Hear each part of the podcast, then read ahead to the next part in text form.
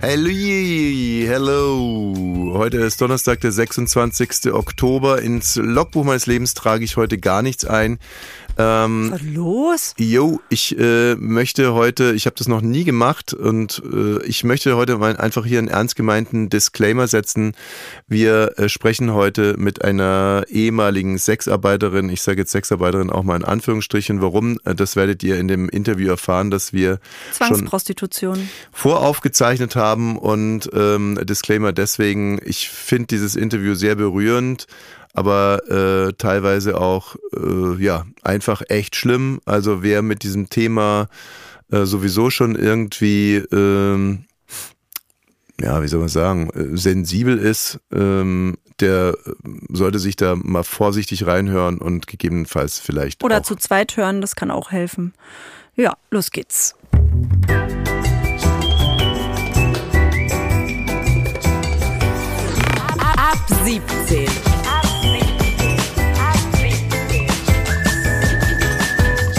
Tägliche Feierabend-Podcast-Show.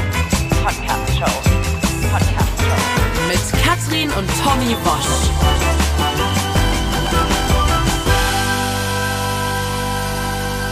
Diese fröhliche Musik, die passt mir heute überhaupt gar nicht. Ich will auch nicht sagen, dass wir zusammen Feierabend machen. Nee, also ähm, wir haben hier heute nur ernste Themen und äh, für mich ist das Thema, das wir jetzt anpacken, wirklich das allerernsteste, über das ich jemals in meiner Mikrofonkarriere reden musste. Oh. Wir wurden angegriffen ja. als Podcast schon vor wenigen Wochen. Friendly Fire. Ähm, ist ein Podcast, den die wenigsten kennen, ne? mit Oliver Polak und Mickey Beisenherz. Ja, ja, insofern ist es verschmerzbar. Also die, das hört kein Mensch. Aber äh, richtig, Mickey Beisenherz, auch noch von Apokalypse und Filtercafé bekannt und Olli Polak von seinem Einschlaf-Podcast und weiß Gott, was die alles versuchen. Ne? Es, es funktioniert ja auch nichts, was die so treiben. Und äh, die haben uns geschmäht, sie haben dich äh, verschmäht als eine Art Natascha Kampusch, die in quasi meinem äh, Prikopil-Keller sitzt und ähm, sie würdigen uns als Paar herab, sie würdigen vor allem mich als Podcast-Moderator ab, sie äh, haben das Narrativ in die Welt gesetzt, dass dieser ganze Podcast eigentlich nur eine. Äh das ist erfunden. Die haben gesagt, ab 17 gibt es gar nicht, sondern es wurde gemacht, damit wir nicht frei rumlaufen können, damit wir denken, oh, guck mal, wir haben einen Podcast jeden so Tag. So eine Art Reha-Maßnahme für mich, um mich unter Kontrolle äh, zu haben. Wir haben vor zwei Wochen mit einem Anwalt gesprochen, äh, wie man denn juristisch diese Anwürfe ähm, auswerten könnte und sind dazu immensen Schadensersatz äh, Klagen gekommen, die wir dann, äh, wir haben trotzdem keine Anzeige gemacht. Mahlzeit weil wir äh, faire Leute sind und weil wir eigentlich auch ein Herz für dumme Menschen haben. Aber äh, jetzt hat Friendly Fire Ich glaube, das sagt man nicht mehr, dumme Menschen. Dann möchte ich möchte ich es für Olli und Mickey neu einführen. Ähm, die in der aktuellen Folge von Friendly Fire haben sie nochmal nachgelegt. Und ich möchte jetzt das auch nicht mehr juristisch auswerten. Ich möchte jetzt ehrlich gesagt nur noch helfen. Und deswegen ja, ja sage ich Hallo zu Lukas Klaschinski. Er ist studierter Psychologe. Hallo Lukas. Hallo. Ui, das klingt ja dramatisch bei euch. Ja, tut mir leid, dass wir dich damit reinziehen, aber es ist der Moment gekommen, ähm, wo ich das Kriegsbeil wieder eingraben will und ich möchte auf Olli und Mickey zugehen und ich möchte mit einer helfenden Hand auf die beiden zugehen, weil sie brauchen Hilfe. Ich bin mir da ganz, ganz sicher. Ich äh, würde dir jetzt mal ganz kurz äh, vorspielen, zu welchen Exzessen es da äh, mhm unlängst kam. Also du hast auf der anderen Seite da diesen, diesen zeternden Lulatsch, gescheiterte Fernsehexistenz, also krachend gescheitert, muss man sagen. Krachend, also mit Karacho. Auf jeden, auf mit Karacho. Fall, ne? Er macht sich ja in der Öffentlichkeit jünger. Er ist ja schon auch mittlerweile jenseits der Pensionsgrenze. Der kann ja, der natürlich ist auch schon Mitte 60 so, ne? Ja, die Concorde des Fernsehens. Das ist Tommy Walsh auch genauso lang das, was Studio Bummens damit ab 17 gemacht hat, das ist so ein bisschen das, wie wenn man vor so einem debilen Heim da so eine Bushaltestelle aufstellt, damit die Bematschen nicht abhauen seine, ähm, ich wollte jetzt schon sagen, Gefangene, aber Partnerin ist ja auch ja. auf jeden Fall die, äh, mit der er da immer moderiert. Seine ist auch lustig, ne? Die ersten zwei Jahre war es noch Liebe, die anderen 18 Stockholm-Syndrom, ne? Also naja. sie kann wirklich nichts dafür. Ja, nee, das ja. ist ja so, ne? Das ist ja, wie wir schon gesagt haben, Natascha Kampusch, die war ja auch in den, in den Klauen dieses Monsters. Lukas. Ui. Mhm. Ist ja ganz schön viel, ne? Also als seriöser Psychologe muss ich dann natürlich eine Ferndiagnose erstellen und ich würde mal auf äh, Psychopathie oder Narzissmus tippen bei den beiden. Mhm. bei die Frage, beiden gleichzeitig, ja? Ja, also allen voran natürlich Mickey, aber auch Olli würde da wahrscheinlich gut scoren. Es gibt einen Psychopathietest und den könnten wir mit denen mal machen. Und ihr könntet Ja oder Nein beantworten, die Fragen. Ihr kennt ja. die ja ein bisschen besser. Und dann könnten wir gucken, ob es in die Richtung geht. Finde ich gut. Aber ich finde es super, dann erkennt man den Profi. Ich glaube nämlich auch, dass Mickey so die treibende Kraft ist aufgrund mhm. irgendwelcher psychischen Defizite und Olli ist einfach sein gutmütiger, willfähriger Helfer. Ja. Ähm, ja, dann lass uns doch bitte gerne den Test machen. Für Mickey oder für okay. Olli beide? Ah, mal besser erstmal für Mickey. Okay. Also es gibt den sogenannten PCLR-Test. Äh, das hat jemand, äh, der das FBI beraten hat, äh, erfunden. Und da kann man dann feststellen, wenn man hoch bei diesem Test scoret, ob jemand Psychopath ist oder nicht. Natürlich müsste man, natürlich müsste man natürlich als seriöser Psychologe noch ein Gespräch führen mit den beiden und noch ein paar weitere Diagnostikverfahren vollziehen, aber wir mhm. vereinfachen das Ganze mal. Ja. Also eins. Trickreich, sprachgewandter Blender mit oberflächlichem Charme. Ja. Ja oder nein? Ja. Auf alle Fälle. also, man kann mal null sagen oder ein oder zwei Punkte, der kriegt zwei, zwei. Punkte, oder? Zwei. Zwei, zwei Punkte. Okay. Wenn es 2000 geben würde, würden wir auch die geben. okay. Erheblich übersteigertes Selbstwertgefühl. Zwei. Zwei, definitiv. Aha, okay. Und es gibt wirklich nicht mehr als zwei, ja? Das ist ja schade. Ja, gut, das ähm, fügt sich dann alles zusammen und am Ende mhm. müssen wir über 30 bekommen, dann ähm, geht es schon mal in die Richtung. Ähm, die nächste Frage, pathologisches Lügen? Also, ne, was wir gerade nur gehört haben, ich bin nicht alt, ich äh, bin nicht. Ich sitze nicht im Keller. Meine Fernsehkarriere ist nicht krachend gescheitert, sondern ich bin auf dem Höhepunkt meiner Karriere. Ich sag nur gute ja. Nachbarn, schlechte Nachbarn. freiwillig, äh, freiwillig ausgeschieden. Katrin sitzt nicht im Keller. Wir führen eine wunderbare Beziehung. Und wenn hier irgendjemand äh, von dem anderen unterjocht wird, dann ich von ihr. Okay. Richtig. Also ähm, zwei. Gut. Betrügerisches, manipulatives Verhalten. Ah. Also Betrügerisch? Natürlich, äh, weil er, weil die beiden geben sich, aber vor allem Mickey gibt sich ja auch immer so ähm, äh, äh volksnah, so volksnah, aber auch so als Elder Statesman, als eine als moralischer Kompass über Apokalypse und Filterkaffee haut er ja so derart auf den Schlamm, macht er immer einen auf superintelligenten, alles Fake übrigens. Und, äh, und, und das greift er natürlich ab, weil man sich dann denkt, okay, äh, der wird schon die also Wahrheit zwei. sagen. Fette zwei sogar. Okay, okay, okay, okay. Ich glaube, wir müssen gleich nochmal in den Narzissmusbereich reingehen, aber äh, ich äh, guck mal auf zwei weitere Fragen. Mhm. Mangel an Gewissensbissen und äh, Schuldbewusstsein, ist das auch vorhanden? Also dazu kann ich eine kleine Geschichte erzählen. Ähm, Oliver Bitte. Polak hat mir, ich kann eigentlich nicht mehr drüber sprechen, aber er hat mir in Schritt gelangt und ähm, mhm. zwar ohne, dass ich das wollte und er hat sich nie entschuldigt. Er hat mir gegenüber das so dargestellt, als wenn es das Normalste auf der Welt wäre. Und dann ist ihm Mickey zur Seite gesprungen und hat uns eine Sprachnachricht geschickt, dass auch er das für das Normalste auf der Welt hält und ähm, das sehr gut findet, wenn Olli das bei ihm macht. Okay. Und dann kommen wir zur Frage 8 in dem Score. Äh, Gefühlskälte und mangelnde Empathie. Und da könnten wir dann ja auch zwei Punkte geben, ne? Ah, das weiß ich nicht. Gefühlskalt habe ich Mickey nicht kennengelernt. Gefühls, wenn der nicht gefühlskalt, eiskalt, okay, eiskalt. Zwei. Oder nimm mal Olli Pollack, ne? eiskalt lässt er sich von uns ständig zum Abendessen ausführen und erzählt dann solche Geschichten. Und das nächste Mal wird er uns wieder umarmen und zusülzen und dann haut er wieder so ein Ding raus. Ja. Okay. Ja, dann ähm, haben wir hier schon mal zwei Psychopathen sehr seriös festgestellt äh, per Ferndiagnose. Und äh, wollen wir noch mal bei Narzissmus gucken, ob die nee, narzisstisch? Nee, nee gar nicht, Lukas. Also was, Psychopath reicht mir eigentlich nee, schon. Nee, was ich jetzt einfach noch bräuchte, ist, wie könnte man die medikamentös anders einstellen? Also was würdest du empfehlen? Ja, das äh, darf leider nur ein Psychiater. Ne? Ah, ja. Äh, das darf ich als Psychologe nicht, aber ah. ihr könnt irgendwie in eurer Hausapotheke mal gucken. Aber Psychopathen sind doch einfach, also es ist doch dann einfach so oder? Die sind das doch für immer. Ja, ist ganz, ganz schwer zu behandeln. Ne? Eigentlich äh, heißt es da, wenn man jemandem begegnet, Reis ausnehmen. Aber das mhm. könnt ihr ja nicht. Ihr seid nee. ja irgendwie aufeinander angewiesen würde ich jetzt nicht sagen, aber ihr begegnet euch ständig. Ja, aber wir, wie gesagt, wir wollen jetzt einen anderen Weg einschlagen, wir wollen helfen. Dann werden wir einfach, dann müssen wir nachgelagert nochmal mit einem Psychiater sprechen zu dem Thema. Also wir haben von dir jetzt einfach die klare Diagnose, sind Psychopathen. Das richtige Medikament ja. wird sich finden. Ich tippe mal auf sowas wie Lithium hochdosiert äh, sollte jetzt mal. Wird man eigentlich, gibt es das noch, dass man angekettet wird an so ein Bett in der Psychiatrie? Mit so Stromstößen?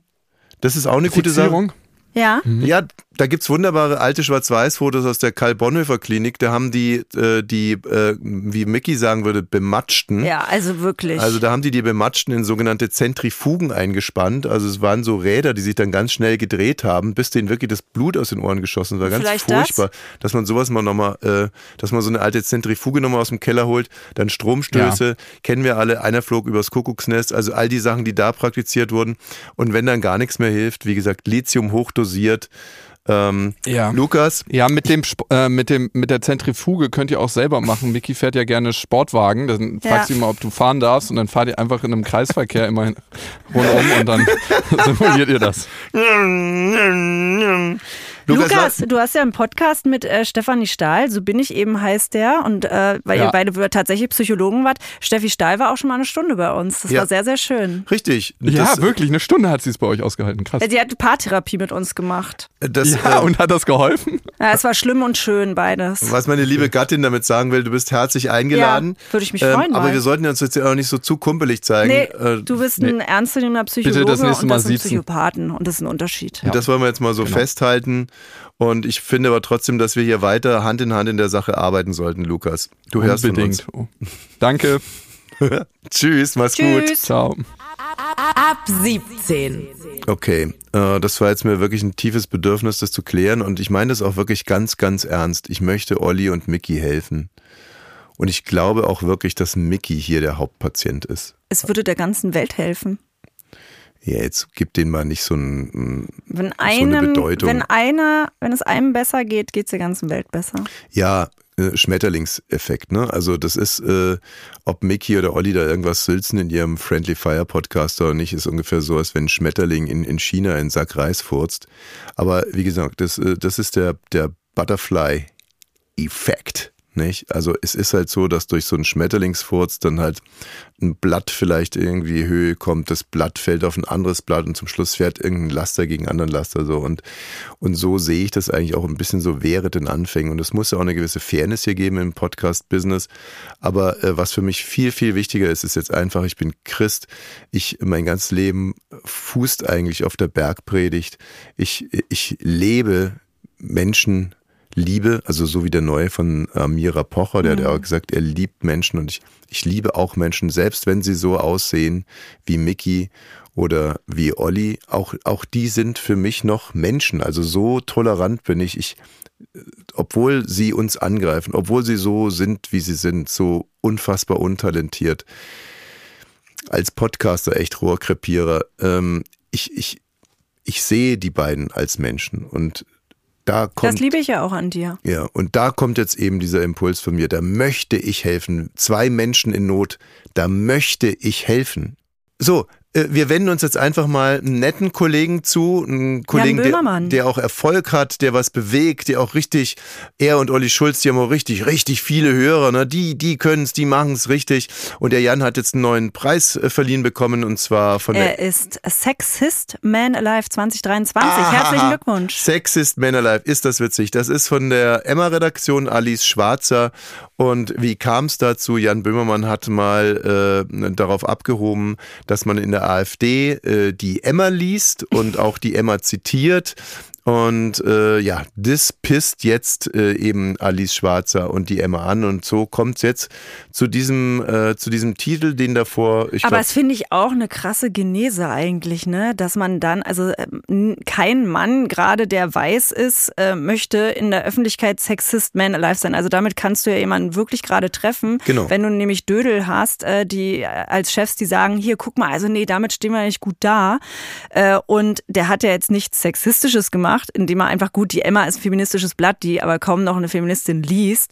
Äh, einfach gesagt hat, hier, die lesen die AfD, er ist Satiriker, das darf er und dann kriegst du den Titel rübergebraten. Ja, und äh, äh ich glaube, Alice Schwarzer hat unter anderem auch, da bin ich mir nicht so ganz sicher, aber ich glaube, es war so nach dem Erdogan-Gedicht gesagt, es wäre Rassismus, was Böhmer da, was Böhmermann da gemacht hat. Also die werden wahrscheinlich keine Freunde mehr werden.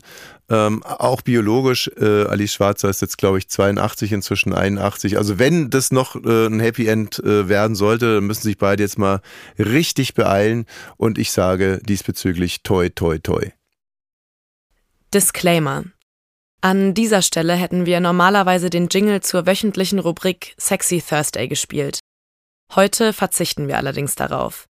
Das nun folgende Interview mit Julia enthält explizite Beschreibungen von sexueller Gewalt und Zwangsprostitution. Seit Anbeginn dieser Sendung, dieses Podcastes hier ab 17 feiern wir donnerstags immer die Sexualität. Natürlich Sex positiv. Wir beschreiben Sexpraktiken und äh, wie gesagt, der liebe Gott hat einen großen Garten, aber das dann auch alles immer selber macht. Sei dahingestellt, aber interessant ist es ja allemal und auch zu fördern, finde ich, solange es konsensual ist. Genauso haben wir uns auch mit Sexarbeit beschäftigt und hatten hier Sexarbeiter, Callboys, äh, Sexarbeiterinnen, Pornodarstellerinnen und haben immer so diese Atmosphäre gehabt, ist doch super, was ihr macht und wir wertschätzen das und äh, wir wollen euch auch schützen in der Gesellschaft und entstigmatisieren. Und trotz alledem hatten wir irgendwann mal auch das Gefühl, die Kehrseite von Sexarbeit zu zeigen, hatten jetzt in der letzten Woche, äh, wie gesagt, eine Pornodarstellerin, die uns schon mal so einen kleinen Eindruck äh, dazu gegeben hat, dass da halt auch nicht alles Gold ist, was glänzt und werden heute nochmal jetzt nacharbeiten in diese Richtung mit Julia. Julia ist 32. Sie äh, war 18 Jahre in der Sexarbeit, hat mit 14 Jahren angefangen und wir sagen Hallo, hallo Julia. Hi Julia. Hallöchen. Wie gesagt, also der Anlass ist, äh, dass wir hier in dieser Sendung das auch alles immer sehr positiv abgebildet haben. Mhm. Erzähl doch mal ganz kurz deine Geschichte. Wie fing es an bei dir mit der Sexarbeit? Also das war eigentlich mehr oder weniger durch Zufall gewesen. Also ich habe mit zwölf Jahren ein sehr traumatisches Erlebnis gehabt und wurde halt mehr oder weniger von einem geistig und körperlich schwerbehinderten Mann missbraucht. Ähm, den haben meine Pflegeeltern nicht angezeigt, ähm, weil sie stark christlich sind und meinten, ja, der kann ja nichts dafür und es wäre ja meine Schuld gewesen. Und, ähm, Sorry, ja, wenn ich da ganz kurz einhake, was ist da jetzt der christliche Ansatz daran? Naja, dass man ja die Menschen schützt, die halt ähm, beeinträchtigt sind. Und dass sie ja nichts dafür können, sondern dass halt die Person, die halt klar ist und die quasi keine Probleme hat, ähm, selber daran schuld ist. Also Sie haben ganz klassisch jetzt das Opfer zum Täter gemacht. So in etwa, genau. Okay. Da warst du zwölf Jahre alt. Korrekt. Wie ging es dann weiter? Ähm, ich war dann kurz danach in der Psychiatrie gewesen, da ich halt überhaupt nicht mehr klargekommen bin, was ja auch verständlich ist. Wenn man von den Eltern, die halt eigentlich da sein sollten, um das Kind halt zu unterstützen, mental wie auch körperlich, ähm, gar keinen Rückhalt bekommen habe, sondern immer nur du bist schuld und du hast Schande über unsere Familie gebracht und du weißt, dass Sex nach der Ehe etc. pp. Und ähm, ja, das hat mich dann einfach so fertig gemacht, dass ich dann auch meinen Körper komplett abgestoßen habe und ich eigentlich immer versucht habe, den Körper irgendwie zu zerstören, weil ich ihn nicht mehr akzeptieren konnte. Und zu zerstören heißt was? Ich habe halt angefangen, mich selbst zu verletzen. Und das jetzt, äh, jetzt noch nicht doll oder so, sondern eher nur so Kleinigkeiten. Ähm, und letztendlich habe ich dann durch Zufall mehr oder weniger ähm, Kontakt zu Drogen hergestellt, auf dem Schulhof damals, von Älteren und habe halt gemerkt, hey, wenn ich Drogen konsumiere, dann ähm, geht es mir besser. Ich muss da nicht ständig dran denken, diese Schuldvorwürfe sind weg, Panikattacken sind weg, Albträume sind weg. Und ähm, ich habe dann auch relativ schnell erkannt, ähm, wenn ich abhaue von meinem strengen Elternhaus, dann kann ich das tun, was ich möchte, kann halt auch konsumieren und so. Und dann hat mich halt mal so ein älterer Mann angesprochen, Ende 50, ob ich nicht mal für Geld ihm mit meiner Hand eben helfen könnte. Können wir an der Stelle vielleicht nochmal einen großen Schritt zurückgehen? Wieso äh, bist du überhaupt bei Pflegeeltern aufgewachsen? Was, äh, was ist mit deinen biologischen Eltern? Ähm, meine biologische Mutter ist schwer drogenabhängig und alkoholkrank. Und mein leiblicher Erzeuger, der ähm, hat wohl dasselbe gemacht, soweit ich weiß. Und die war nicht imstande, sich um mich zu kümmern. Ich lag da mehrere Wochen ohne körperlichen Kontakt. Ähm, hatte als Baby schon mehr oder weniger eine Essstörung. Also ich konnte kein Essen drin behalten, musste künstlich ernährt werden und war auch in der Entwicklung sehr weit zurückgesetzt, so dass mein Großvater mich dann quasi geholt hat zu sich, versucht hat, mich aufzupäppeln und ja, und mich dann irgendwann in eine Pflegefamilie untergebracht hat, weil er sich dann halt nicht mehr um mich kümmern konnte, weil meine Oma dann halt auch krank geworden ist. Und diese Pflegeeltern waren per se, ähm, ich sag jetzt mal, daneben oder nur in dieser, in dieser speziellen Frage? Ähm, ja, also eigentlich war es gut bis zu meinem zwölften Lebensjahr, bis zu diesem Erlebnis. Hm. So, jetzt hat dich also dieser 50-jährige Mann angesprochen. Aber da habe ich noch mal eine Frage. Was war das denn für eine Situation, dass ein 50-jähriger Mann auf die Idee kommt, das zu einem 14-jährigen Mädchen zu sagen? War das irgendwo zu Hause oder wie man sich es irgendwie vorstellt, am Bahnhof oder? Nee, das war in Berlin sogar, am Kurfürstendamm. Ah ja. Ja, ihr kommt ja aus Berlin, ihr kennt ja die ja. Gegend. Ja, also. Und wenn man sich da halt auffällt, dann kann es halt auch mal sein, dass ein Mann einen halt anspricht. Und vor allen Dingen als Kind, als Jugendliche habe ich wirklich jeden Tag teilweise bis zu 20 Männer gehabt. Also da ist das Problem, ähm, dass seit viele, viele ältere Männer besonders eben auf junge Kinder stehen. Auch wenn das nicht auf den ersten Blick offensichtlich ist, aber selbst von denen, wo man es jetzt nicht denkt, dass sowas passieren könnte, wie zum Beispiel Lehrer, Grundschullehrer, Staatsanwälte, Polizei, Hauptkommissare, was auch immer, selbst die ähm, haben manchmal diesen Fable, auf kleine Kinder zu stehen. Und ähm, so kam halt eins zum anderen. Ähm, aber nochmal, dieses erste Mal war also wirklich ein Zufall oder du standest da, um, um, um eigentlich das erste Mal auch äh, Sexarbeit zu verrichten? Nee, nee, ich bin einfach nur lang gelaufen. Und, ähm, und hast es dann gemacht oder nicht gemacht? Ich habe es gemacht, weil ich eh auf der Suche nach, naja, Drogen war und ich hatte schon überlegt, ob ich halt irgendwas klaue, um es eben dann irgendwie jemandem zu verkaufen. Aber das habe ich noch nie in meinem Leben irgendwie auf die Reihe bekommen. Und welche Drogen hast du konsumiert in der Zeit? Mm, damals war es THC. Also ich habe halt gekifft und mhm. ab und zu auch mal Amphetamine gezogen. Mhm. Also du hast es gemacht, um äh, eigentlich diese Drogen finanzieren zu können. Genau, weil ich damals eben gemerkt habe, dass es mir hilft, dass ich dann eben nicht darüber nachdenken muss, was passiert ist und dass ich ja schuld bin und dass ich die Familie versaut habe. Entschuldige bitte, wenn wir äh, zu intime oder blöde Fragen stellen, dann kannst du natürlich auch jederzeit äh, Stopp sagen. Ja. Glaubst du, dass du ähm, ohne deiner Vergewaltigung als zwölfjähriges Mädchen eine andere Antwort gegeben hättest? Über die Frage habe ich tatsächlich auch schon nachgedacht. Ähm, ich glaube, da wäre es anders gelaufen, wenn das nicht passiert wäre. Und so bist du dann in, äh, äh als, als wirklich wahnsinnig, als, als Kind ähm, ich möchte es eigentlich gerne, ich möchte es auch nicht Sexarbeit nennen, weil äh, nee, äh, für, mich, dabei auch gedacht, für mich ist es eigentlich ja jeder, jedes einzelne Mal eine Vergewaltigung und, ja. und, hat nichts mit Sexarbeit zu tun. Und du sagst, äh, du hattest also bis zu 20, ich möchte auch nicht von Kunden reden, sondern Arschlöcher am Tag. Korrekt. Und ähm, also wie hat dein Umfeld darauf reagiert? Haben die das mitbekommen? Hm, ich habe es eigentlich ganz gut äh, versucht zu verbergen. Mhm. Das Problem ist, da ich ja noch minderjährig war, hat die Polizei mich ja dann auch immer wieder gesucht mhm. und hat mich dann eben auch an solchen Stellen aufgegriffen. Und ähm, hat das natürlich auch meinen Eltern gesagt und äh, die haben das halt verdrängt. Mhm. Die sind da auch nicht drauf eingegangen, gesagt, okay, cool, dass sie unsere Tochter zurückbringen. Ja, tschüss, fertig. Und dann war das Thema auch wieder gegessen. Und dann ging das zu Hause wieder los. Ja, du bist ja schuld. Und du bist dafür verantwortlich, dass wir gerade Stress haben. Und du bist schuld, dass äh, ich Herzschmerzen habe, sagte meine Mutter und so. Oh das Ganze lief dann 18 Jahre. Hat sich denn die, oder wie hat sich diese nochmal Arbeit in Anführungsstrichen in diesen 18 Jahren verändert für dich? Das fing dann erstmal alles so richtig an, als ich letztendlich in ein falsches Auto eingestiegen bin. Da ähm, hatte ein Mann mir angeboten für einen Blowjob, ihr wisst ja, was das ist, ähm, eben 800 Euro. Mhm. Und das ist so unglaublich viel Geld, aber ich habe damals den Fehler gemacht und habe mich vom Geld leiten lassen, da ich auch überhaupt keine Ahnung hatte von irgendwas. Ich habe halt nur das Geld gesehen und dachte, das war boah, geil. Dann habe ich für eine Woche ausgesorgt.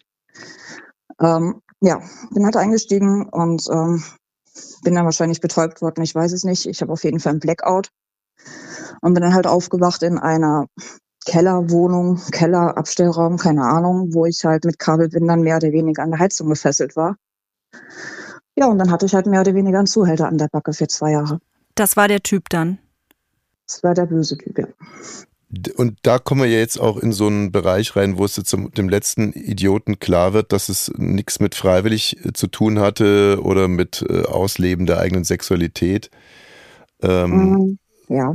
Sondern du im Endeffekt gehalten wurdest wie eine Sklavin. Und das ist halt das, was ich auch immer so schwierig finde, weil kein Freier kann es doch, oder ich frage, ich, ich mal als Frage, kann man als Freier das beurteilen? Kann man das einschätzen, ob die kann Frau, die ja. Frau, äh, die ich jetzt zu mir ins Auto hole, ob die es freiwillig macht oder nicht? Ich meine. Das ist offensichtlich bei den meisten eigentlich, ja. Aber wenn, wenn damals jetzt einer gekommen wäre und hätte dich gefragt, sag mal, machst du das hier eigentlich freiwillig, weil das ist die Voraussetzung für das, dass ich jetzt gleich mit dir intim werde, weil ich bin ein ganz guter Mensch, wähle die SPD. Und ähm, dann hättest du doch auch gesagt, ja, ja, alles freiwillig, alles freiwillig. Nee, ich habe damals schon mehrmals gesagt, ähm, ich möchte das nicht. Ich möchte hier raus, bitte helf mir. Okay. Und wie haben und die Männer... Seine Antwort, ich habe jetzt schon bezahlt und wir machen das jetzt. Oh. Ich bin auch extra vorsichtig. Mhm, natürlich. Hm. Und extra vorsichtig, was heißt das? Naja, er hat, also man hat mir mehrmals versprochen, es war jetzt nicht nur eine Person, sondern keine Ahnung wie viele, ähm, mir nicht weh zu tun, da ich ja noch jung bin. Und die meisten haben dir aber wehgetan. Korrekt.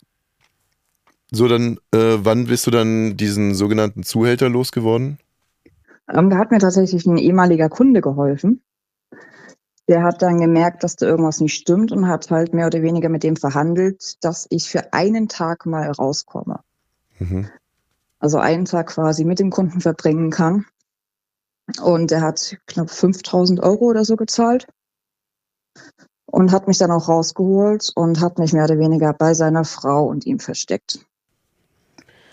In der Hoffnung, äh, dass du seine Geliebte wirst oder dass es eine Dreiecksbeziehung wird? Oder? Nee, gar nicht.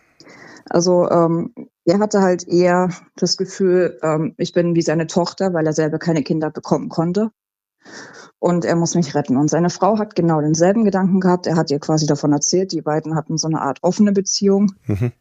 Und er war eigentlich der Meinung, dass er zu einer erwachsenen Dame bekommt und kam dann halt auf einmal zu mir. Mhm. Wie alt warst du denn da? Ähm, 15. Kurz vor meinem 16. Geburtstag.